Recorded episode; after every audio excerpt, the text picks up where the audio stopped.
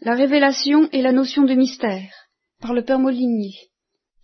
Récollection du 9-10 février 1980. Première instruction.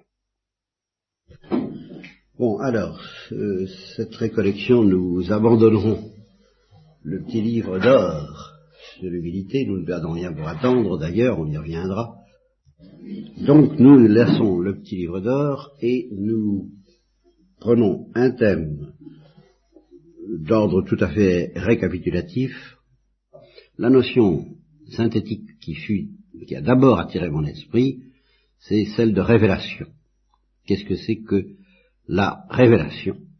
Qu'est-ce que c'est que la révélation en général Étant entendu, étant bien certain qu'il y a au moins deux révélations, la révélation faite à nos premiers parents et la révélation dite judéo-chrétienne, qui a commencé très exactement quand Abraham fut interpellé pour s'en aller, euh, je crois que c'est pour quitter Our et pour s'en aller dans la Chaldée, et euh, révélation judéo-chrétienne qui s'est euh, épanouie, qui s'est accomplie, qui s'est qui a atteint sa maturité avec le Christ et qui a été euh, consommé très précisément, d'après cette euh, révélation même, d'après la tradition judéo-chrétienne elle-même, qui a été consommé, rigoureusement terminé à la fin, à la mort du dernier apôtre, c'est-à-dire,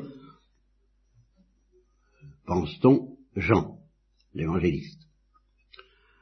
Euh, petite remarque, en passant, qui à elle seule suffirait à justifier que nous revenions sur ces questions à nouveau frais, parce que même si je les ai abordées, ça m'étonnerait qu'elles soient devenues très claires dans votre esprit vu qu'elles ne le sont pas tellement dans le mien. Euh, ça ne veut pas dire qu'après la mort du dernier apôtre, l'Église, la société des chrétiens, les, bénéficiaires, les dépositaires de cette euh, révélation ont cessé de penser et ont cessé de faire des découvertes, car non seulement ils ont découvert euh, des méditations selon une parole de l'Écriture, la bouche du juste médite la sagesse, eh bien, euh, avec euh, des dents meilleures que les miennes, la sagesse des pères de l'Église a mastiqué la parole de Dieu et elle en a tiré beaucoup de méditation, de rumination, de vues philosophiques et théologiques géniales, splendides, mais ce qui est plus étonnant, et plus intrigant par rapport à la notion de révélation, et il en a tiré de nouveaux dogmes. C'est-à-dire des, des, des euh, prenez l'Immaculée Conception, bah c'est tout de même 1800 ans plus tard, 1800 ans plus tard, que ce dogme a été défini comme, comme, dogme, et ce même dogme qui a été défini comme dogme, donc comme révélé, comme contenu dans la révélation avant la mort du dernier apôtre, qui a été donc défini comme tel en 1854, je crois, si ce n'est pas 1858, mais je crois que c'est 1854, eh bien, ce même dogme était nié par les docteurs du Moyen Âge, à commencer par saint Thomas d'Aquin. Alors, drôle d'affaire pour une révélation qui, en principe, est close à la mort du dernier apôtre. Voilà une énigme. Hein. Donc, étrange euh, et singulière révélation.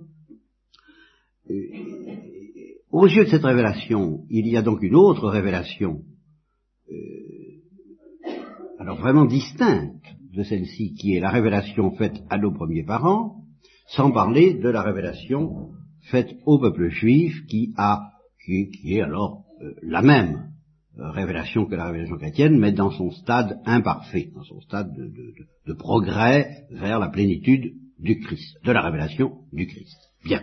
Mais, ben, justement, d'après cette même révélation, et spécialement depuis le Concile Vatican II, en effet, qui a mis en lumière avec peut-être plus de force ce que, là encore, tous les théologiens pensaient, plus ou moins bien, mais pensaient quand même avant, eh bien, il y a d'autres révélations dans l'histoire du genre humain.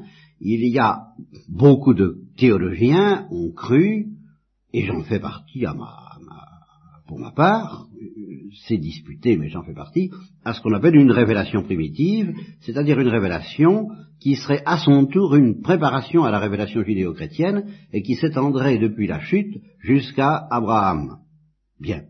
Sans parler des nombreuses révélations entre guillemets qui peuvent être plus ou moins à la source des différentes religions dites, alors celle-là primitive ou païenne, qu'on trouve un peu partout, bon, la religion romaine, la religion grecque, les religions de toutes les peuplades qu'on peut euh, rencontrer de nos jours, bon, et parmi évidemment ces, ces, religions éparses multiples, la religion chinoise, la religion perse, avec ce qu'elle a de euh, particulièrement impressionnant comme proche à certains égards de la révélation judéo-chrétienne, et alors, euh, la plus belle de toutes les révélations non chrétiennes, semble-t-il, la révélation, la religion hindoue, la tradition hindoue, est-elle ou non à base de révélation? Quelle révélation? Vous voyez une question qui se pose à ce sujet-là. Bon, l'énigme, prudemment laissée dans l'ombre par tous les spécialistes de cette affaire-là, je,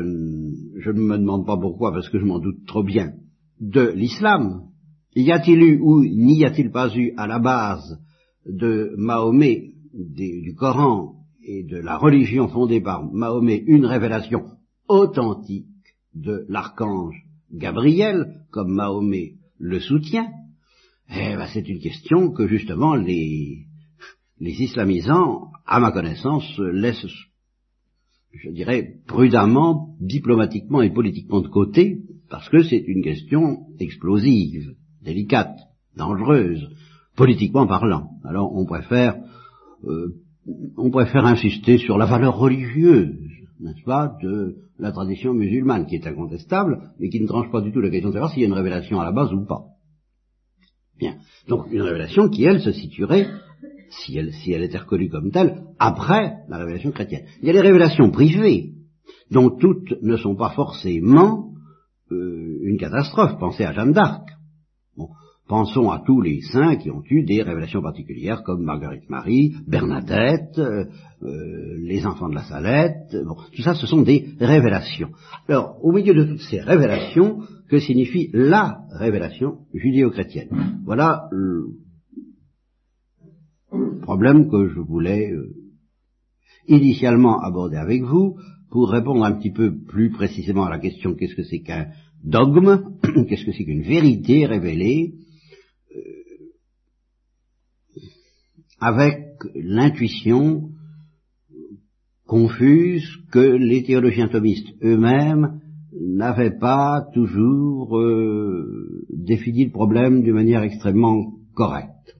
Je vais essayer de vous le faire comprendre rapidement par une petite touche légère avant de me lancer dans le fond de l'affaire.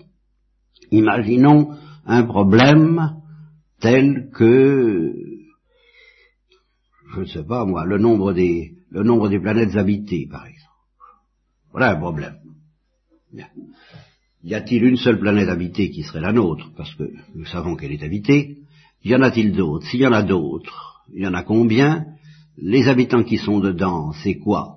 C'est des hommes, c'est des vivants, c'est quel genre de vie? Est-ce que leur sang est vert, bleu, indigo, euh, violet ou toutes les couleurs de l'arc-en-ciel? Voilà que, voilà des questions passionnantes, n'est-ce pas? Bien. Eh bien, les théologiens atomistes n'excluaient pas du tout l'éventualité que Dieu, euh, c'était une hypothèse d'école. Enfin, ça les intéressait beaucoup, l'éventualité que Dieu se dérange pour nous euh, révéler à quelqu'un, non pas s'il y avait des, s'il y a des planètes habitées parce qu'on ne se posait pas la question en ce temps-là, mais enfin, des questions de ce genre, des réponses ou des renseignements de ce genre. Eh bien, euh, ils se demandaient entre autres si on pouvait avoir ce qu'ils appelaient, dans leur jargon, l'évidence in attestante, c'est-à-dire que si Dieu euh, se dérange pour euh, vous prendre entre quatre yeux ce soir, à la brune, ou à l'adoration, et puis pour vous dire, tu sais, euh, il y a 10 puissance 3 puissants, euh, planètes habitées dans le monde, n'est-ce pas? Bien. Est-ce que Dieu peut s'arranger pour que vous ayez l'évidence que c'est Dieu qui parle? C'est, une question que les théologiens euh, catholiques se, se posaient. Est-ce que ça peut, est-ce qu'on peut, à la limite, penser que vous auriez l'évidence que Dieu parle, que Dieu vous a vraiment dit ça, que c'est une révélation qui vient de Dieu? Alors à ce moment-là, il disait, si on a l'évidence que Dieu parle, ben, en vertu d'une logique absolument élémentaire, que ça vous plaise ou que ça vous plaise pas, avec un fonctionnement sain de l'intelligence, vous devez vous dire, s'il le dit, c'est qu'il sait ce qu'il dit. Hein il sait ce qu'il dit, il s'y connaît. Il ne peut ni se tromper, ni nous tromper. C'est la fameuse formule. Par conséquent, ça doit être vrai. Par conséquent, j'y crois. Bon. Donc, euh, je peux m'amener le lendemain, et au moment où le Père Molinier se prépare à faire sa conférence, dire, minute, j'ai une révélation. Bon, mais je vous en prie, cher ami, euh, prenez la place, euh, empoignez le micro, euh, c'est très précieux, euh, une révélation de Dieu, ça ne se, laisse pas de côté. Alors voilà, il y a tant de planètes habitées, je le sais,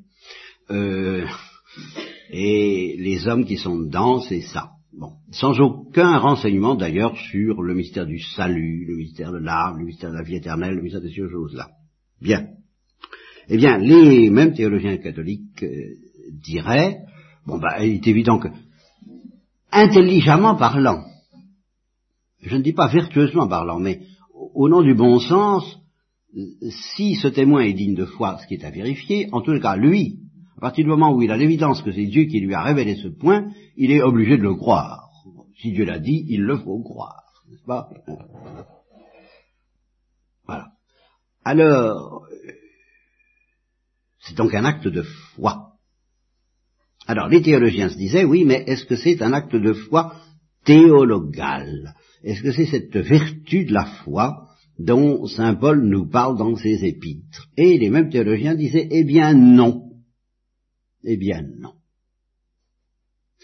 C'est ce qui, alors ils ont appelé ça une foi divine, ils ont trouvé un nom, peu importe le mot employé, pour désigner l'acte de foi de quelqu'un qui, recevant un renseignement incontestablement livré par Dieu, se dit, bon, ben, je suis bien obligé de le croire puisqu'il me le dit, mais du moment que ça ne concerne pas les mystères du salut, ce n'est pas la vertu théologale et méritoire de la foi qui entre en jeu, c'est tout simplement du bon sens. Et un bon sens qui est obligé de croire. Voilà. Alors, ça nous donne, au sujet de la foi, une perspective qui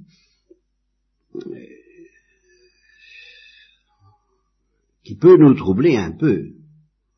Parce que ça veut dire que ce qui est plus intéressant dans la foi, c'est pas tellement que Dieu parle.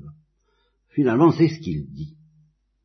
Et pour préciser les choses d'un mot, mais d'un mot qui ne va pas nous suffire, parce qu'il va falloir réfléchir dessus, le nombre des planètes habitées, s'il était révélé par Dieu, ce serait pas une révélation, ce serait une information. Et il faut distinguer soigneusement entre information et révélation. Ouais. Et seule la révélation, et non pas une information, quelle qu'elle soit,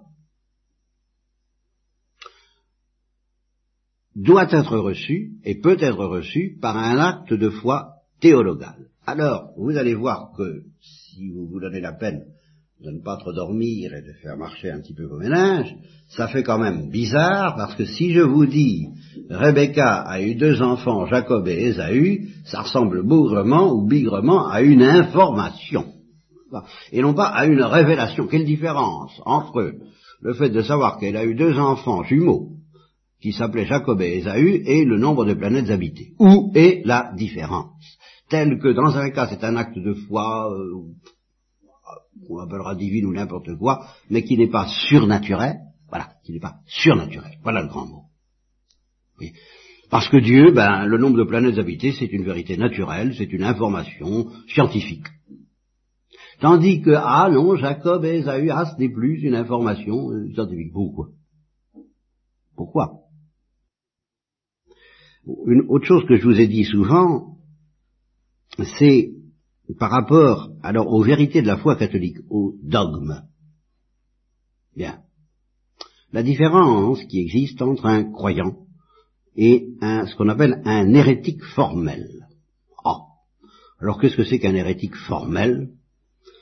Ben, C'est quelqu'un qui n'a vraiment plus la foi théologale, qui a, ou qui, ne l'a jamais eue, ou qui l'a eue mais qui l'a perdue, comme on, car on perd la foi exactement comme on perd la confiance, comme on perd l'espoir, Pas comme on perd son porte-monnaie, non, mais on perd bel et bien confiance dans quelqu'un, on perd bel et bien l'espoir d'aboutir à un résultat, on perd euh, au jeu, on perd son, une situation, ça, ces choses. On perd même un amour, ça peut se perdre, et ben, quand la foi aussi, ça peut se perdre. Bien. Donc un hérétique formel est quelqu'un qui perd ou la foi théologale ou qui ne l'a jamais eue. Alors, je ne vais pas me fatiguer à vous expliquer ce que c'est qu'un hérétique matériel, parce que ça c'est plus compliqué, mais sachez simplement, parce qu'un hérétique matériel, c'est quelqu'un qui a encore la foi théologale, mais qui se trompe, c'est pas de sa faute, etc. Qu'est-ce qui caractérise l'hérétique formel? Eh bien, ce qui caractérise l'hérétique formel, c'est qu'il n'écoute plus Dieu parler. Même s'il est convaincu de la plupart des vérités de la religion chrétienne telle que nous les croyons, même s'il en sait plus long que le charbonnier ou le rusticus, cher à saint Thomas d'Aquin, le, le, français moyen, n'est-ce pas, euh, traduit par saint Thomas d'Aquin, ça fait rusticus, n'est-ce pas? Eh bien, le, français moyen, le croyant moyen, le brave type qui n'en connaît pas lourd, qui n'est pas du tout éclairé dans sa foi, comme on dit, n'est-ce pas, qui a une foi très confuse, qui se pose bien de quoi il s'agit, qui saurait répondre à peu près à aucune question théologique, mais qui a la foi, il l'a vraiment, il, a la foi. Il fait venir le prêtre au moment de sa mort, c'est peut-être un chrétien festif, il est peut-être pas en état de grâce, c'est une autre question, mais enfin, il a la foi, il fait baptiser ses enfants euh, plus ou moins selon euh, ce qui... Ben, il a la foi, il a la foi. Bien. L'hérétique formel ne l'a plus. Il ne l'a vraiment plus ou il ne l'a pas. Et en même temps, l'hérétique formel a supposé que par exemple ce soit quelqu'un comme Calvin, que je ne juge pas, pas plus que je ne juge Judas, c'est une hypothèse d'école auquel je donne le nom de Calvin, parce que c'est pas exclu que Calvin ou un autre soit très très très très très calé en théologie, en sache beaucoup plus long que non seulement le rusticus, le français moyen, mais beaucoup plus que vous et beaucoup plus que moi sur certains points, et, en même temps, s'il est hérétique formel, il n'a plus la foi théologale. Et alors, à l'extrême limite, parce qu'il faut aller jusqu'au cas limite, on pourrait envisager quelqu'un euh, qui euh, ne refuse aucune des vérités de la foi. Aucune. Vous ne pouvez le surprendre sur rien. Il accepte tout tous les dogmes, intégralement. Et c'est un hérétique formel. Il n'a plus la foi théologale. Pourquoi? Parce qu'il n'écoute plus Dieu parler. Mais alors pourquoi est-ce qu'il adhère au dogme? En vertu de son jugement propre et de la tradition qu'il a reçue, mais selon un mode humain. Il y croit comme, euh, comme un marxiste croit au marxisme. Après tout. Vous n'allez pas dire parce qu'un marxiste est profondément convaincu, mais alors jusqu'à donner sa vie quelquefois du, des, dogmes et du catéchisme marxiste, qu'il a la foi théologale. C'est pas exclu, mais enfin vraiment c'est pas une preuve, c'est pas un signe suffisant. Eh bien, je vais jusqu'à dire que l'adhésion au catéchisme chrétien, dans son intégralité, avec tous les dogmes définis par tous les conciles, n'est pas non plus un signe suffisant que quelqu'un ait la foi théologale. Il faut qu'il soit dans l'attitude de ne pas y croire parce qu'il pense dans son opinion à la manière d'un marxiste, justement, en vertu d'une conviction humaine c'est pas de ça qu'il s'agit, justement. La foi théologale n'est pas une conviction humaine, ce n'est pas une croyance, ce n'est pas une opinion, même vraie. Voilà, de sorte qu'on peut très bien envisager un hérétique formel dont toutes les opinions soient saines, dont toutes les opinions soient vraies, dont toutes les opinions soient chrétiennes, et qu'il n'ait plus la foi théologale parce qu'il n'a plus que des opinions, des convictions pour lesquelles peut-être il est prêt à donner sa vie, jeter son corps dans les flammes, non seulement sans avoir la charité, mais même sans avoir la foi théologale. C'est pas exclu. Parce qu'il a des opinions chrétiennes, il a des convictions chrétiennes, il n'écoute pas Dieu parler. Bon. Et puis, je viens de vous dire, voyez comme c'est complexe, que quelqu'un qui écoute vraiment Dieu lui révéler le nombre des planètes n'a pas non plus forcément pour autant la foi théologale. Ouh là là Alors je vais prononcer un mot je vais peut-être prononcer, mais rapidement et sans, Ça va être le mot-clé sur lequel nous nous attardons ce soir, peut-être encore demain, et peut-être encore euh, toute la journée de demain, à tel point que le titre de cette récollection ne sera peut-être pas la révélation, mais la notion de mystère. Ce qui fait la différence entre une information et la révélation, c'est que la révélation porte sur des mystères et non pas sur des informations. À première vue du moins, à première vue. Le nombre des planètes habitées n'est pas un mystère. C'est une vérité, mettons, appelons-la scientifique, pour employer le vocabulaire du jour.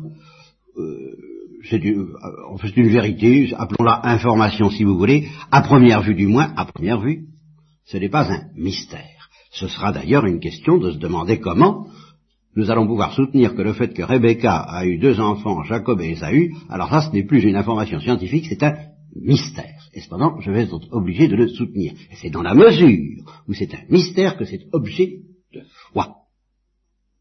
Ce n'est pas seulement une vérité. La foi théologale porte sur des vérités, mais on a beaucoup trop, insisté là-dessus chez certains théologiens, euh, euh, quitte à, au contraire, vouloir trop s'en débarrasser chez d'autres, des vérités qui sont des noyaux durs, sur lesquels dont on ne fait pas ce qu'on veut, mais, qui, mais des vérités qui sont en même temps des mystères. Si ce n'était pas des mystères, ce serait objet de foi divine, ce serait, ce serait peut-être objet de conviction humaine, ce ne serait pas objet de foi théologale, ce ne serait pas une révélation. Et alors le mot mystère Qu'est-ce que ça évoque pour vous? Alors là, nous voilà partis, c'est parti, envoyez, les, euh, envoyez le courant. Qu'est-ce que c'est qu'un mystère? Ben, Première notion du mystère que je peux évoquer, dans mon enfance, on me disait que la religion chrétienne comportait trois mystères. Le mystère de la Sainte Trinité, le mystère de la l'incarnation et le mystère de la rédemption. Et pourquoi c'était des mystères? Parce qu'on n'y comprenait rien. Voilà. C'était à peu près, dans mon esprit, c'était ça. Et pourquoi est-ce qu'on n'y comprenait rien? Bah, le Père est Dieu, le Fils est Dieu, cet esprit est Dieu, ça ne fait qu'un seul Dieu.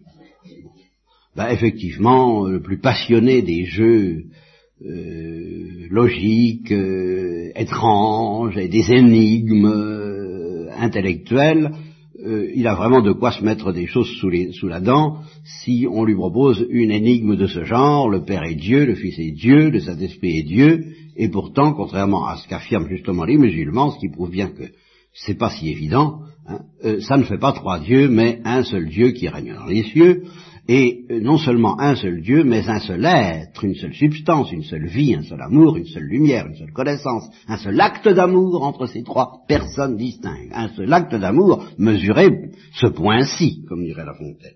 Hein, notez, notez, bien ce point-ci. Hein. bon, oh, ça fait drôle, ça fait drôle. Mais, et c'est ici que je, je, vous glisse tout de suite mon,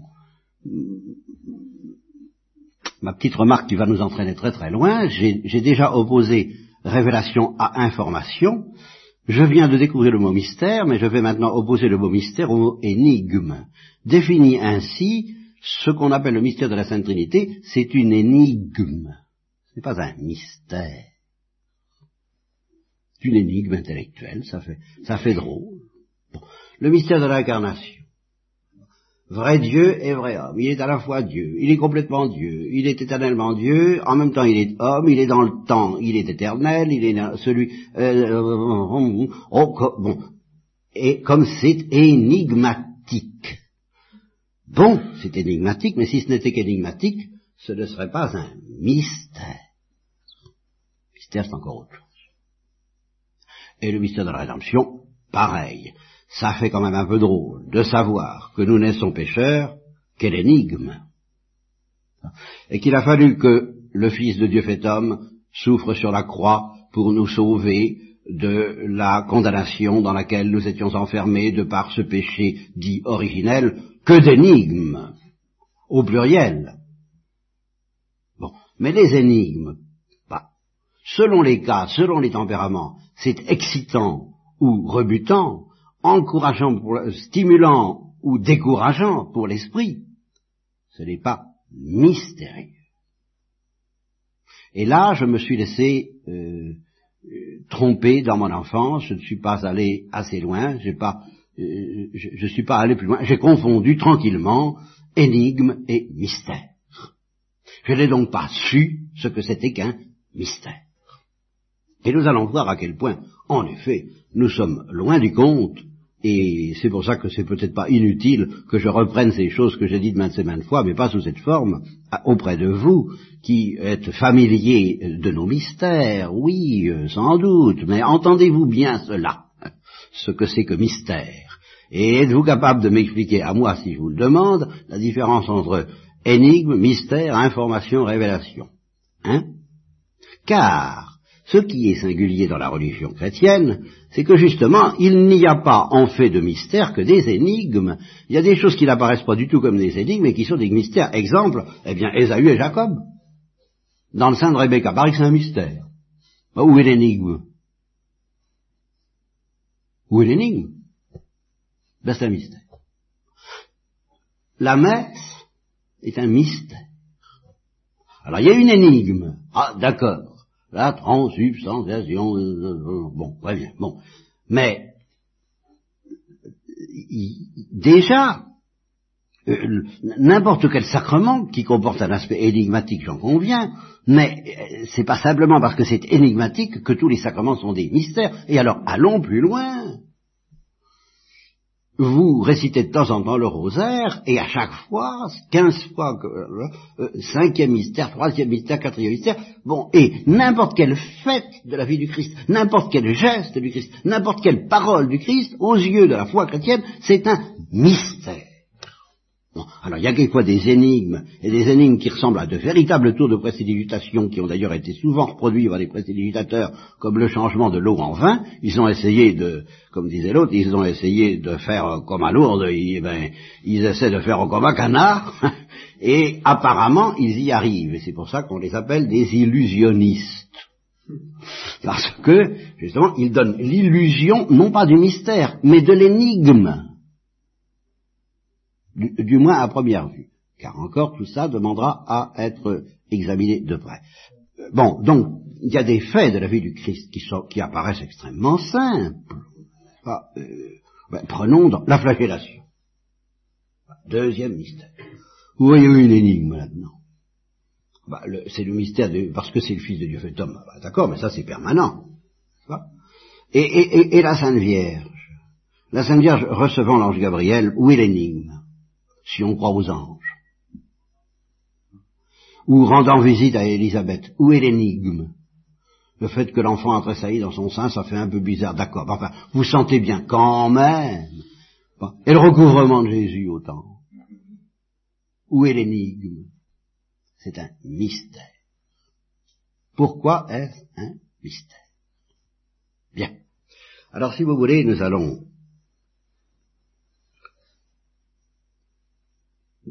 faire de la philosophie. Alors je ne sais pas combien de temps. Et je ne sais pas où ça va nous entraîner, peut-être un peu trop à mon goût pour une récollection. Et cependant, la, euh, une lucidité plus grande de votre part sur la notion de mystère mérite un certain effort. Bon, alors vous allez voir que c'est pas si facile que ça de dissocier la notion de mystère de la notion d'énigme, et en même temps que, à certains égards, euh, il y a une différence assez facile à mettre en évidence et qui devient tout à fait capitale. Pour moi, le mot mystère, depuis mon enfance, alors indépendamment de la religion chrétienne. Dans la religion chrétienne, moi, j'avais compris du mot mystère que ce que je vous ai dit tout à l'heure, c'est-à-dire pratiquement rien. Mais ce mot de mystère, alors indépendamment de ma vie religieuse et chrétienne, avait un attrait considérable pour moi.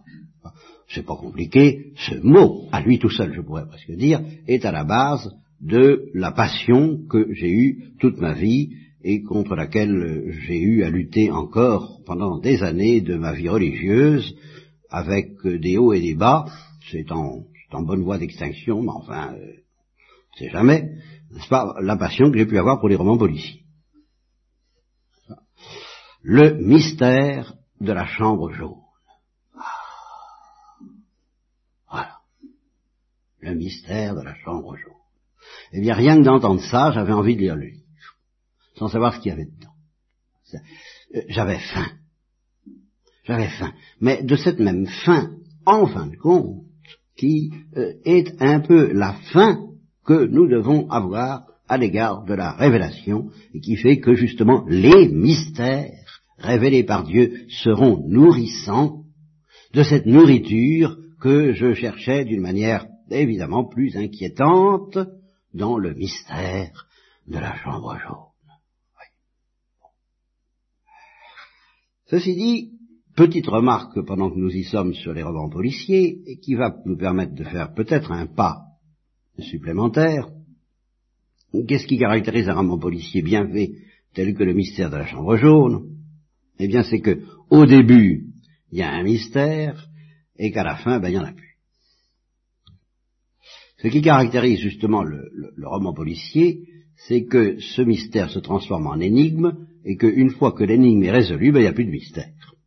De sorte que tout roman policier, euh, classique du moins, peut y en avoir d'autres, et puis il y a la science-fiction, puis il y a euh, cette littérature comporte toutes sortes de variantes, mais enfin, le roman policier tout à fait classique, tel que je l'ai connu avec Gaston Leroux et Conan Doyle, n'est-ce pas, Sherlock Holmes, euh, ce mystère-là a pour, sauf quelques exceptions parfois chez Conan Doyle peut-être, a pour caractéristique qu'on commence avec une sensation de mystère, avec un halo de mystère, on, baigne un peu dans le mystère avec toute la salivation originale que ce mot provoque, et puis à la fin, l'intelligence est satisfaite, mais satisfaite pourquoi? Ben Parce qu'il n'y a plus de mystère. Le mystère a été élucidé.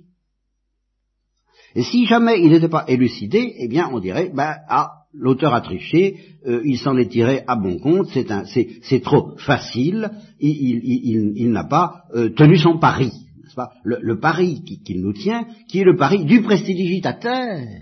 Le prestidigitateur, lui aussi, va nous mettre devant un mystère. Vous voyez ce foulard, vous voyez ce chapeau, il n'y a rien dedans, et voilà un bocal de boisson. Mystère. Bon.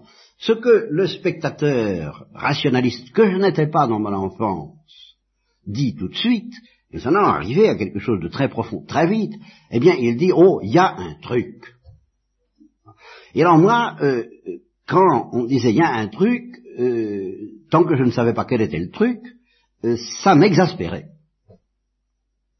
Premièrement par peut-être une envie intellectuelle de trouver quel truc, et puis, deuxièmement, par une sorte de regret, comme si, justement, euh, l'espèce de, de, de, Ah, je n'ose pas dire de béatitude, hein, mais on n'est pas tellement loin de cette notion-là. En tout cas, l'espèce d'euphorie, l'espèce de surexcitation que me donnait l'illusion du mystère. On voulait me l'enlever tout de suite, sous prétexte qu'il y a un truc. Donc, euh, pas la peine de... Euh, alors moi, j'étais euh, frustré de mon bien car, pour moi c'était un bien, cette chose, comme dit Moïse, devant le buisson ardent, qui est un drôle de tour de précipitation, qu'est-ce que c'est que cette chose? Alors là c'est un mystère, dans le cas du buisson ardent, voyez? Un buisson qui, ne se consume pas. Eh bien, euh, ça, ça devient fascinant. Mais notez bien que le buisson ardent, justement, lui, il n'est pas élucidé. Et, j'en arrive à cette vérité qui va nous entraîner de plus en plus loin, je vous préviens, je, c'est que les, vrais mystères, les mystères passionnants, les mystères fascinants, les mystères nourrissants, ce sont des mystères qui ne sont pas, qui ne se laissent pas élucider, du moins pas de la façon que je viens de dire, à savoir qu'une fois qu'on sait euh,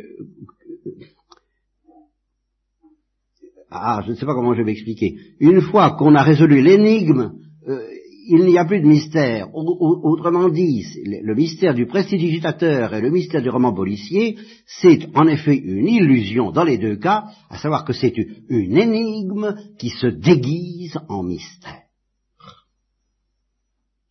Alors, une fois résolue l'énigme, ben, comme il n'y avait pas d'autre mystère que cette énigme déguisée en mystère, une fois résolue l'énigme, il n'y a plus de mystère. Le vrai mystère est celui qui demeure, même lorsqu'il n'y a plus d'énigme. Et alors, je n'ai connu longtemps qu'un seul mystère de ce genre, Et là, il y a tout de même une petite nouveauté dans la prédication que je vais vous offrir à cette récollection. J'ai connu, dans la prédication que je faisais, un mystère dont je soulignais qu'il n'était pas dû à l'énigme ni à l'obscurité, mais qu'il était au contraire au meilleur de sa forme, qu'il était plus mystérieux que jamais dans la pleine lumière, beaucoup plus encore que dans l'obscurité, à savoir, eh bien, l'essence divine. Ah bah oui, évidemment, tout simplement. Le secret de Dieu, ce visage de Dieu qui ne ressemble à rien, et dont je disais, il est mystérieux en ce moment dans l'obscurité de la foi, mais quand nous le verrons face à face, ne vous imaginez surtout pas qu'il sera moins mystérieux, il le sera infiniment plus encore. Et alors là, nous aurons vraiment la béatitude du mystère. À savoir, nous aurons un mystère de lumière, de pure lumière, sans énigme, sans irritation, sans déroute de l'intelligence, mais avec un écrasement euh, délicieux, ou plutôt une noyade. L'intelligence sera noyée, perdue dans l'infini du mystère. Ce qui me permet de vous offrir en passant une petite définition du mystère sur la terre. Alors, dans l'obscurité de la foi, nous ne sommes pas encore en pleine lumière, je dirais un mystère, c'est une fenêtre ou une porte qui donne sur l'infini. Et alors souvent, bah, ça se présente comme une énigme, le, petit événement euh, qui, donne sur l'infini attire notre attention à l'aide d'un caractère paradoxal et énigmatique qui fait que notre attention étant attirée, nous sommes entraînés à contempler l'infini à travers cette fenêtre ouverte grâce à une énigme. Mais l'énigme n'est que euh, la parade, ce qui fait du bruit et qui euh, nous oblige à regarder de ce côté-là et à se rendre compte que, comme dit Jacob en se réveillant de son caillou, ce lieu est redoutable, ce lieu est mystérieux, alors que je le croyais banal voyez à quoi s'oppose le mystère? Le mystère, ça s'oppose à la banalité. Et il n'y a pas d'énigme dans l'histoire du, du, combat, du, pas du combat, mais du, caillou de Jacob. Il n'y a pas d'énigme. Mais ce caillou que je croyais banal est mystérieux, car ce caillou, eh bien justement, c'est une porte qui s'ouvre sur, qui s'ouvrait sur l'infini, et je m'en suis aperçu pendant mon sommeil et pendant mon rêve. Bon, c'est une petite définition que je vous donne en passant, mais euh, j'ai encore bien des choses à vous dire sur cette sur cette affaire du mystère, parce que je, nous ne sommes pas au, bout de, de nos affaires. Justement, si vous me suivez un peu, là vous allez comprendre une chose, c'est que les gens qui ont faim d'infini Euh, sont euh, facilement euh, ouverts à la perception du mystère, et que les gens qui n'ont pas faim d'infini, eh bien, sont moins facilement ouverts à la perception du mystère. De sorte que devant la même énigme, ceux qui sont ouverts sur l'infini auront vite envie de, de dire, oh, il y a un mystère. Et ils seront presque déçus quand on leur démontrera qu'il y avait un truc c'était une illusion, ce n'était qu'une apparence, ce n'était qu'une énigme, ce n'était pas une fenêtre donnant sur l'infini. Le prestidigitateur qui fait disparaître un lapin, oh, fenêtre ouverte sur l'infini. Bah, je vous, il vous montre comment c'est fait, il n'y a plus de fenêtre sur l'infini parce qu'il y a un truc. Bah, déception. Au contraire, celui qui n'aime pas l'infini, qui n'est pas affamé d'infini, euh, agacé devant cette... Euh, cette fenêtre qui se présente comme insolite et comme euh, semblant démontrer la présence d'un monde sinon infini, du moins inconnu, mystérieux comme on dit, justement.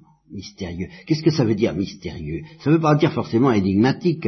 On rencontre des personnages dans la vie, on dit, oh celui-là, c'est un personnage mystérieux.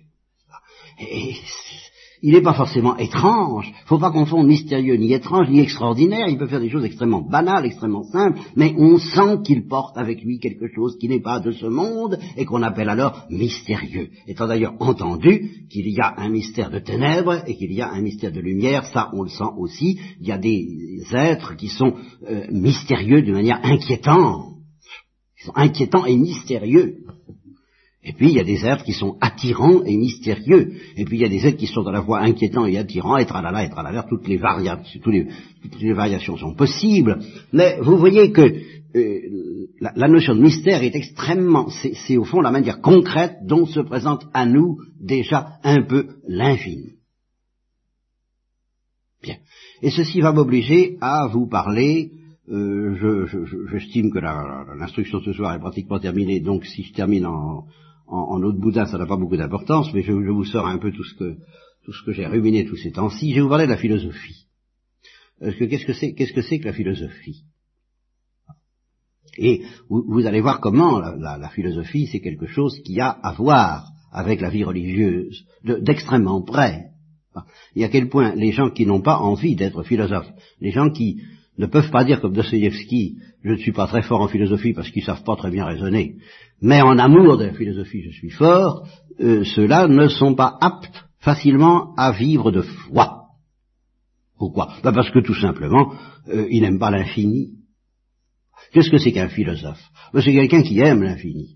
Alors il y a des philosophes qui sont mathématiciens, alors ils savent argumenter et manipuler les, les, choses dont nous reparlerons, parce qu'il y a une rigueur dans le mystère. Pas s'imaginer que dire mystère, c'est dire absence de rigueur. Alors ça, c'est une des catastrophes de notre civilisation, c'est de s'imaginer, depuis Descartes, parce que Descartes a vidé la rigueur de tout mystère, les idées claires et distinctes, voilà la seule rigueur. Donc les idées sans mystère, là où il y a du mystère, il n'y a plus de rigueur pour Descartes. Ça, c'est une catastrophe. Rigueur et mystère vont très bien ensemble, et c'est le thomisme, et c'est la révélation chrétienne, et c'est le bon sens, et c'est la philosophie sienne, et c'est le sorcier yaki. Nous le retrouvons ici pour qui tout est mystère. Car, bon, je vais vous prendre alors, je vais, je vais, je vais pratiquement terminer là-dessus parce qu'il faut bien terminer, je vais vous prendre alors, euh, vous prenez un caillou, bon, vous mettez le caillou sous le nez d'un brave homme, ah oui, d'un caillou, hein, qu'est-ce que c'est? Ah, qu'est-ce que vous en dites? Oh bon, je vais vous montrer quelque chose, je vais vous montrer quelque chose. Ah bon? Ah vous allez voir. Bon, puis vous montrez un caillou. Je dis, bah quoi? C'est banal. Puis vous dites, je vais vous montrer quelque chose. Et puis supposons que c'est un enfant de 7 ans, 7, 8 ans, il n'a jamais vu un aimant. Puis vous montrez un aimant. La première fois que j'ai vu un aimant, j'étais fou. J'étais fou. Comprenez? C'est, c'est, ah, j'ai l'impression de quelque chose. Ah là là Qui n'était pas, pas ordinaire, qui était mystérieux. L'attraction, ça va dans le sens contraire de la pesanteur. Un aimant. Ou quelqu'un qui n'aurait jamais vu du feu, quelqu'un qui n'aurait jamais vu d'électricité. Bon, et puis même alors des savants qui font des expériences bizarres, étranges, et qui aboutissent à des résultats inattendus, inexplicables. Bon, je vous fais, euh, je vous passe sur les détails. Alors ceux-là, ils disent alors oui, ça c'est mystérieux, ou en tous les cas énigmatique. Mais le philosophe, c'est celui qui dit bon ben, le feu, au fond c'est très mystérieux, la lumière, comme c'est mystérieux, qu'est-ce que c'est que la lumière L'électricité, le magnétisme. Oh, comme c'est mystérieux. Oui, mais un caillou, ben, au fond, mais c'est tout aussi mystérieux. Tout est mystérieux. Tout est mystère. Et le, matérialisme et le savant matérialiste, car il y a des savants matérialistes et puis il y a des savants qui ne le sont pas, et ils utilisent les mêmes méthodes. Mais comment je définirais le savant matérialiste? Eh bien, c'est celui qui, devant toutes les énigmes de la nature, qui semble suggérer que nous sommes entourés de mystères, dit, du fond de son être, même s'il ne formule pas, il y a un truc. Et je m'en vais te démonter cette affaire-là, par la méthode expérimentale, et puis je te m'en vais trouver le truc. Le truc de la vie, le truc de l'atome. Bien, nous reprendrons ça demain.